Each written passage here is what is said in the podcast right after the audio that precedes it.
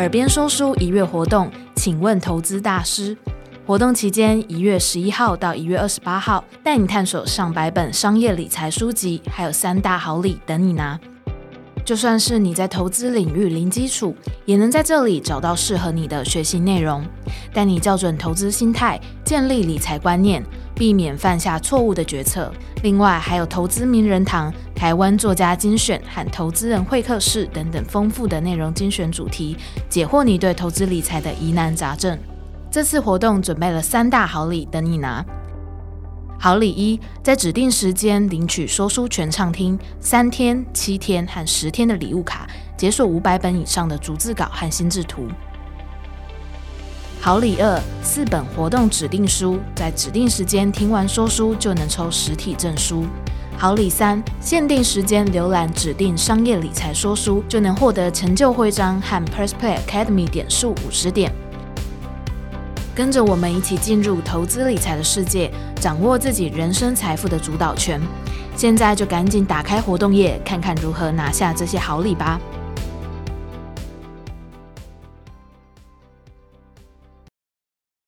你好，欢迎来到九影好书。不晓得大家有没有感受到，在年后啊，大家纷纷都上紧了发条，埋头赶工，同时呢，也为了今年的目标努力奋斗。到了现在，不晓得大家对于工作上的变动是不是开始比较适应，迈入轨道了呢？如果啊你还在摸索的话，也不用着急。今天要介绍的这一本书就叫做《就位》，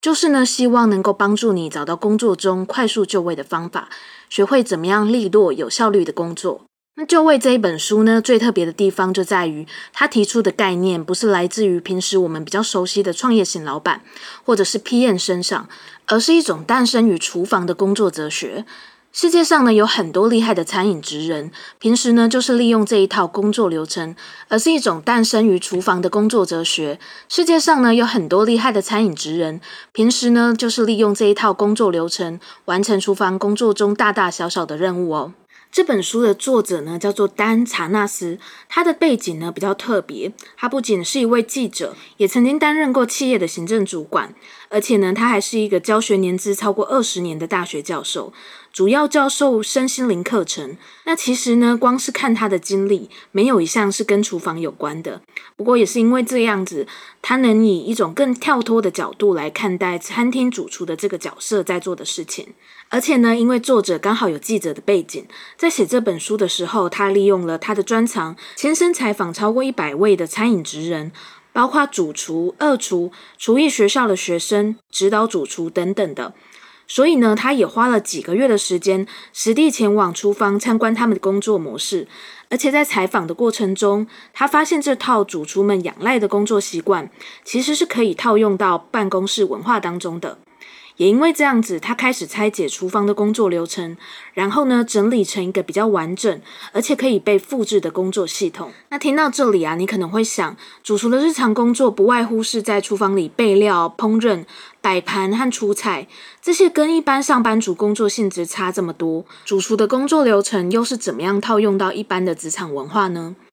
其实呢，这个就是这一本书有趣的地方。接下来呢，就让我娓娓道来就位的概念，还有实际应用到工作中的方法。希望呢，可以帮助不同的工作岗位上努力的你，找到一个属于你自己的就位工作术。那这一本书名“就位”呢，它其实源自于一个法国单字，在法文里的意思呢，就是各就各位。翻译成英文呢，是 “put in place”，就定位的意思。在餐饮的世界里，就位这个概念呢，是让许多料理人奉为圭臬的一个行为准则，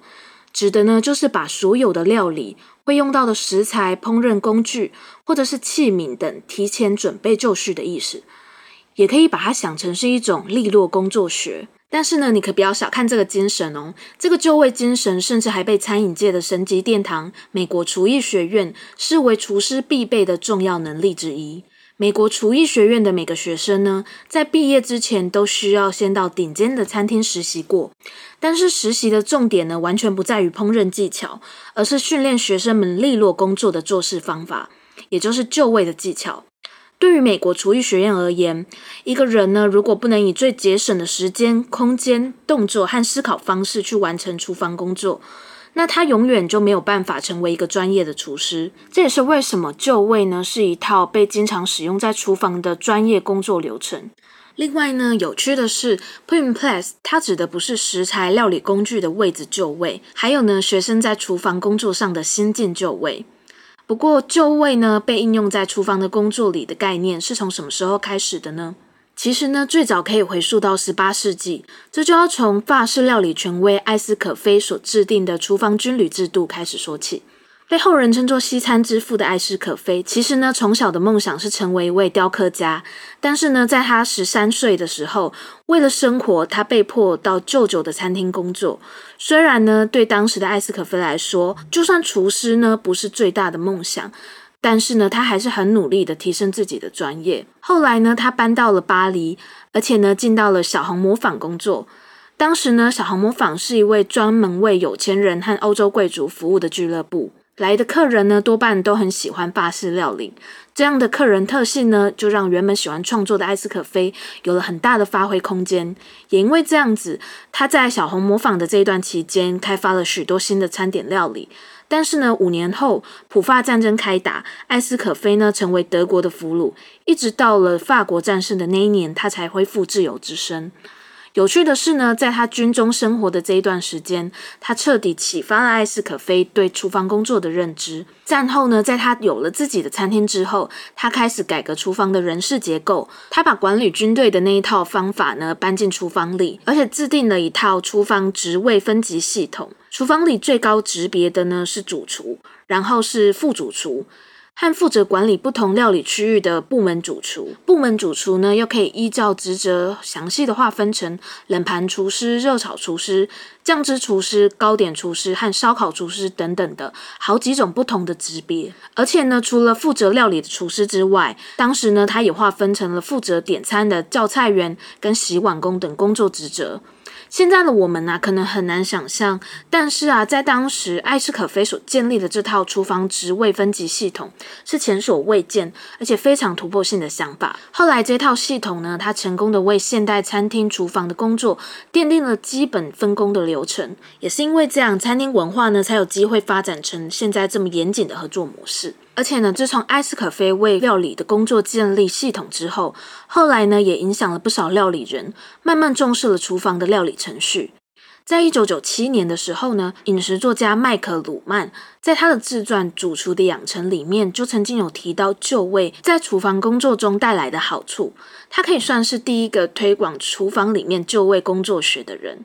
而且呢，除了鲁曼之外，另外一位我们都很熟悉的就是美食节目主持人波登了。曾经担任过美国主厨的波登呢，他不止一次公开表示过就位工作学的重要性。像是波登在他的回忆录当中呢，就谈到很多关于就位的理念精神。他也曾经说过一句话，是身为一名厨师，你的工作台的状态啊，就是你的精神延伸。从这里呢，也不难看出，波登呢也是就位的工作术信徒之一。那么，在对餐饮界的就位精神有更多的了解之后，接下来呢，我想要分享成功达到就位的三个核心步骤。第一个步骤呢是准备。书中呢有一句话，对于主厨这个角色描写的非常精辟。他这么说：主厨呢要先成为一位规划专家，才有可能成为料理专家。那为什么这么说呢？你可以尝试想想看哦。开餐厅呢，其实就是一个承诺。今天呢，客人上门，不外乎呢就是要品尝餐厅所提供的料理。也是因为这样子，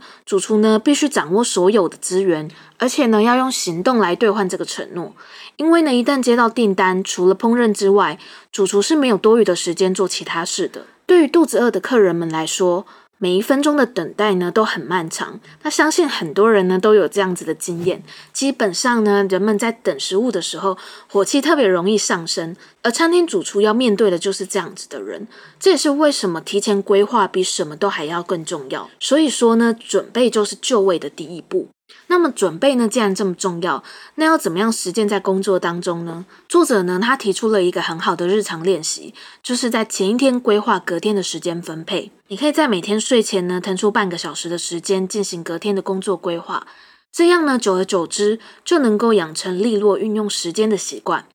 而且呢，在这个过程当中，你会发现哦，慢慢的更清楚自己在做哪些事情，动作比较慢，比较花时间，还有哪些事呢，你做起来可以很得心应手。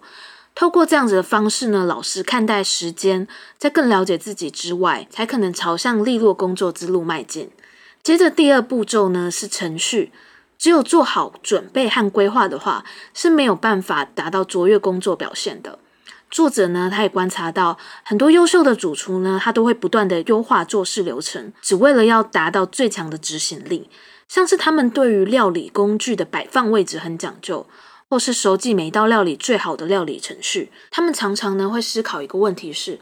要怎么样才能够更不费力呢？所以说呢，主厨们这么重视程序，都是为了让工作变得更简单、快速而且直觉。那么呢，在我们日常工作当中，要怎么样达到就位的第二个步骤程序呢？作者提出一个非常简单的方法，是维持办公桌的整洁。这里呢，指的不是刻意把办公桌弄得很好看，而是透过观察自己的工作习惯，特意安排每个物件的摆设，像是水杯、笔筒或是文件夹，它们其实呢都有一个对你来说是最顺手的位置。因为呢，只有透过对自己的观察，当你创造了符合自己的工作习惯的环境，也才可以减少工作中的阻碍，有效节省时间和体力，利落的工作。第三个步骤呢是临在，来临的临，现在的在，临在。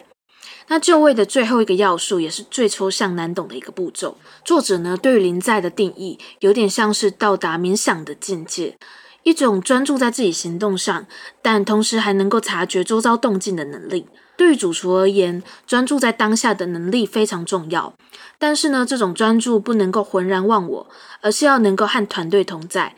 在任何的时刻呢，都能够观察周遭的变动。简单来说，是一种跟工作合而为一的状态。那听起来好像有点抽象，没关系，我们可以直接透过练习来理解“临在”的意思。作者提出的日常练习是：人在哪里，心就在哪。对很多人来说，比起闭关工作模式，完全投入在工作中，似乎是更容易做到的事情。但是这样的情况常常会让我们处在一个很急躁、焦虑的情绪里头。而临在所追求的，不外乎就是一种以更平静、稳定的身心状态来面对工作的态度。所以呢，我们可以试着在工作和家庭中画出更明确的界限，像是练习在工作的时候不去想家庭的事情，下班后不再烦恼工作上的问题。只有当我们做到身心合一的状态，感官觉知才会被打开。慢慢的，你会发现在工作上的专注力越来越高，而且啊，能够轻松的掌握工作上的难题哦。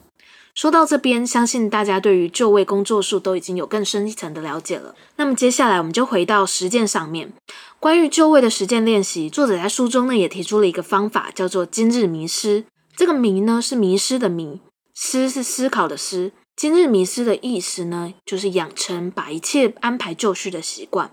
而且呢，它有一个重点，在于只花半小时就可以完成了。那这个只要花三十分钟的时间就可以达成就位，这点是不是还蛮吸引人的呢？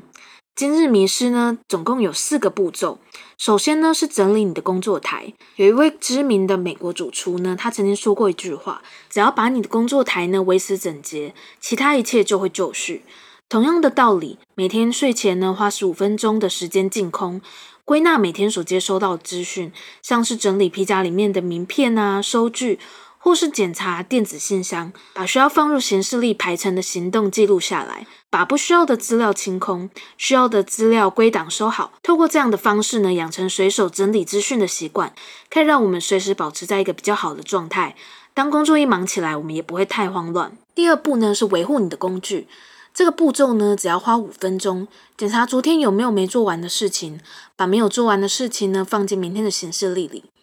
在这个阶段呢，你要思考的是，要怎么样依照眼前的轻重缓急，重新安排完成先后次序。这样一来啊，你就不会遗漏掉那些你应该要做但是还没有做的事情，同时呢，又能把它重新安排到你接下来的时程里头。这个步骤啊，要花大概十分钟的时间。你可以拿出一张便利贴或者是云端笔记本，把你明天要做的事情，还有每一件事情要花的时间都写下来，让自己啊更清楚每一种类型的事情在实际上所需要花费的时间。不过呢，在这个阶段要特别注意的是，不要把行程排得太满。作者呢有一句话说得很好，他说呢，学习规划就是学习对很多事情说不。作者认为呢，当你明明知道手边的时间不够用，但还是会下意识的想要塞满行事历上的空格，这样的行为呢，不叫做野心，而是叫做不肯面对现实。有时候呢，事情排得太满，不代表有效率。多给自己一点留白、放松的时间，虽然在短期内工作进度会稍微落后一点，但是长期看来，你得到的不只是对工作的好心情，连带的看待自己的态度也会是更正向、有成就感的。接下来就是今日迷失的最后一个步骤：收集好隔天需要的资源。这里最简单的啊，就是整理好明天要带出门的东西、穿的衣服，尽量准备的周延。让隔天一早需要做或者是需要规划的事情越少越好，把意外发生呢的可能降到最低。乍听之下，或许有人会觉得没什么，但是当你养成了这样的习惯，在持续的过程当中，你会发现工作中的自己情绪是越来越平静了。那相信听到了这里，你也发现了今日迷失是一套组织系统，它精准地掌握了就位的每个元素。而且呢，也完全体现了优秀厨师的边做事边收拾的工作精神。我们身处在一个变动非常快速的时代，相信呢，很多人花了很多时间提前做好工作计划，但常常呢，却因为临时的突发状况，每天呢，都还是有被时间压着喘不过气的感觉。